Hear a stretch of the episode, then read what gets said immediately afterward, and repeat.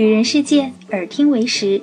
本节目由喜马拉雅和旅人世界联合播出。大家好，我是安雅。记得上周一安雅跟你说什么了吗？上周呢，安雅带你看了看澳大利亚和新西兰申请打工度假签证的一些政策。那其实有些人跟我说呢，我可能过了三十岁了，或者我的英语并不是那么好，再或者我没有一年的时间可以出去玩儿。但是我又想省钱的旅行，或者说我也想通过打工度假的方式来换取食宿，还有什么其他的方法吗？那今天呢，安雅就带你解决一下这个问题。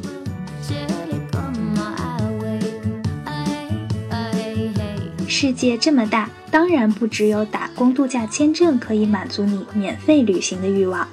首先，我带大家来看看一个叫做世界有机农场机会的组织。这个组织的网站拼写是 WWOOF。这个组织在一九七二年成立于英国，当时的用意就是为了让都市人体验到农村的生活，而推出了一种以工换食宿的工作假期。在澳大利亚、新西兰、丹麦、哥斯达黎加等数十个国家运行了多年，已经串联起了全球的有机农场主和游客。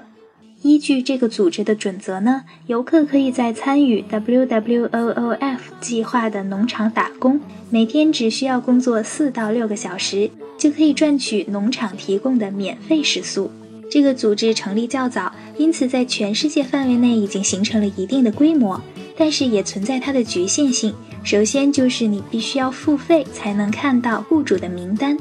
因为每个国家的组织又是相对独立的，所以你交一次钱只能看到一个国家的雇主名单。很多国家目前还在使用纸质的黄页，等待这些黄页邮寄到你的手里也需要一段时间，所以欠缺一定的时效性。并且，这个世界有机农场机会组织只适用于对有机农场感兴趣的人。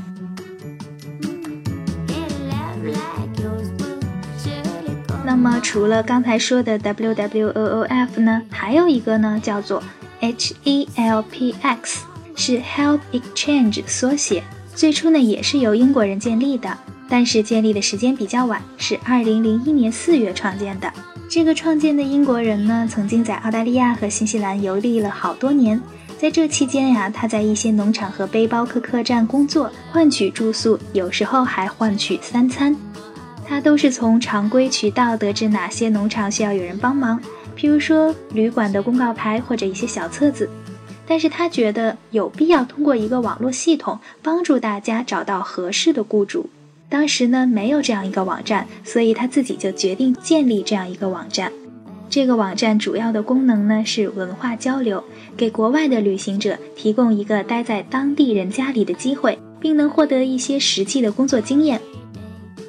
当地的雇主邀请你，也就是助手，来给他们短期的帮忙。一般情况下，助手每天平均工作四个小时，作为回报可以得到免费的食宿。工作的时间可以根据当地的工作量进行调整。譬如说，有些雇主只要求你每天工作两个小时，但是他们只提供免费的住宿，你可以自己买食物来烹饪。还有一些雇主呢，会要求你每天工作六个小时，但是他们还可以提供额外的三餐。独立的房间，还有一些其他福利性的东西，比如说免费的网络、骑马、划艇、骑车、当地观光活动，有些周末还会放假，还有一些呢会允许你一天工作八个小时来换取第二天整天的休息。那助手通常是跟雇主的全家住在一起，参与他们每天的生活和活动的。这样的申请在年龄上是没有上限的，只要你身体足够健康就可以了。和新西兰、澳大利亚的打工签证不同呢，这样的申请在语言上是没有硬性要求的，但是有些雇主会有特殊的要求，这一点在你申请的时候需要注意。目前呢，它已经覆盖了一百一十四个国家，包括澳大利亚、新西兰、加拿大、美国、法国等等。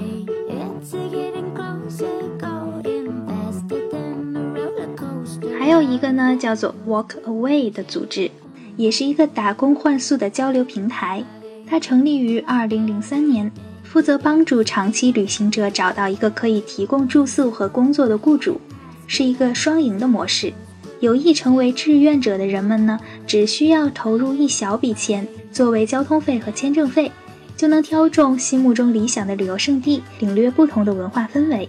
其中，雇主们会为志愿者们提供免费的食宿，而且这也是一个结交世界各地朋友的好途径。现在，这个网站拥有超过四千五百个雇主，遍及全球一百一十五个国家，其中包含很多个人家庭、非政府组织和慈善机构等等。而且在网站上还有评价机制，你在搜索雇主的时候，不妨看一看之前用户对雇主的评价，这样可以帮助你快速的过滤掉不安全或者不友好的雇主。但是一定要提醒大家的是呢，以上我给大家介绍的三个网站，在严格的意义上讲，并不是真正的打工度假，因此并不存在真正的雇佣关系。参与者呢，也并不拥有政府颁发的工作许可，不能够合法的拿到工资，因此不适合希望通过打工来赚钱的旅行者。但是，正是这样的灵活性，让这几个网站成为了对新西兰和澳洲打工度假签证的强大补充，也为广大渴望以低成本长期旅行的中国朋友们，在探索世界的道路上提供了更为丰富的选择。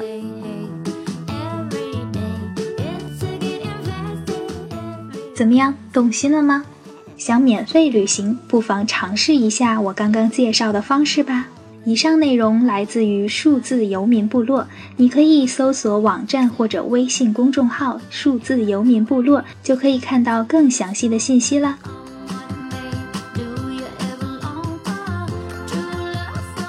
收拾东西，快去上班吧！